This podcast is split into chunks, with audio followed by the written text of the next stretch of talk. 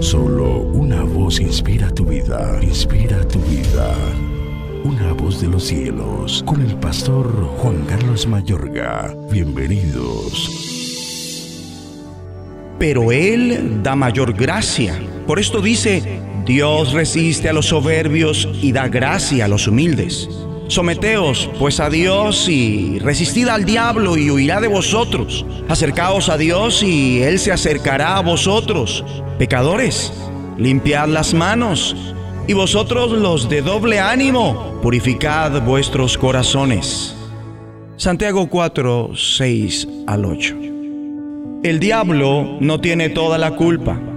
La batalla espiritual no solo se trata de la lucha contra Satanás y sus malos espíritus, también trata el problema del pecado de los creyentes, sobre todo desde la perspectiva del mal interior, la carne, y también del mal externo, el mundo. Son tres aspectos los que tienen que ver con la santificación nuestra, la carne, el mundo y Satanás y sus demonios.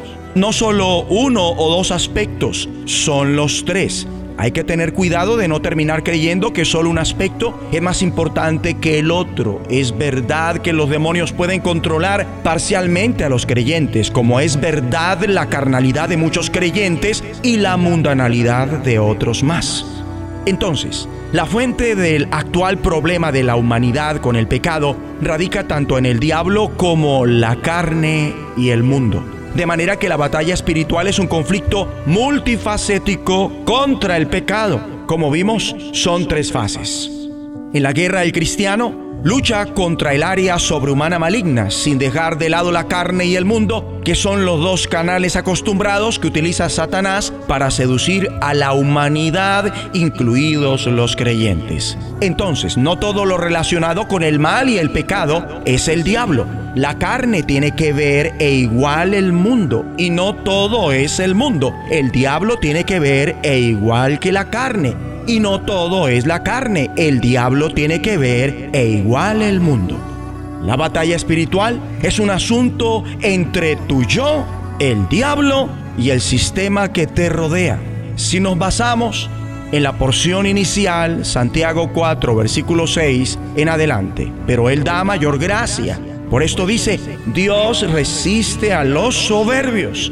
La soberbia es una lucha interna de la persona, cristiana o no, y que se manifiesta en quien cede a ella. Pero Él da mayor gracia. Por esto dice, Dios resiste a los soberbios y da gracia a los humildes. Someteos pues a Dios, resistid al diablo. El diablo es una lucha que viene de arriba y que solo toma lugar en quien se lo permita.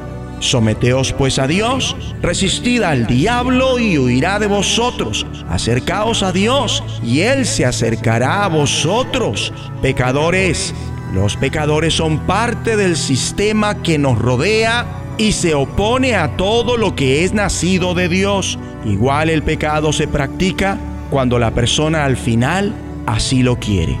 Acercaos a Dios y Él se acercará a vosotros. Pecadores, limpiad las manos, y vosotros los de doble ánimo, purificad vuestros corazones. Entonces el pecado es demasiado dinámico, su energía se libera contra la humanidad continuamente desde cada uno de esos tres campos, de modo que aunque nos enfoquemos en uno de ellos, debemos tener presente que los otros dos se hallan también activos en cada situación. Desde la caída, el pecado es multifacético y nunca de una sola fase. Hemos de orar. Padre Celestial, en medio de la batalla espiritual que libramos, ayúdanos a luchar efectivamente en las tres dimensiones. La sobrehumana maligna, la carne y el mundo, para vencer y estar completamente santificados. En Cristo Jesús. Amén de los cielos, escúchanos, será de bendición para tu vida. bendición para tu vida.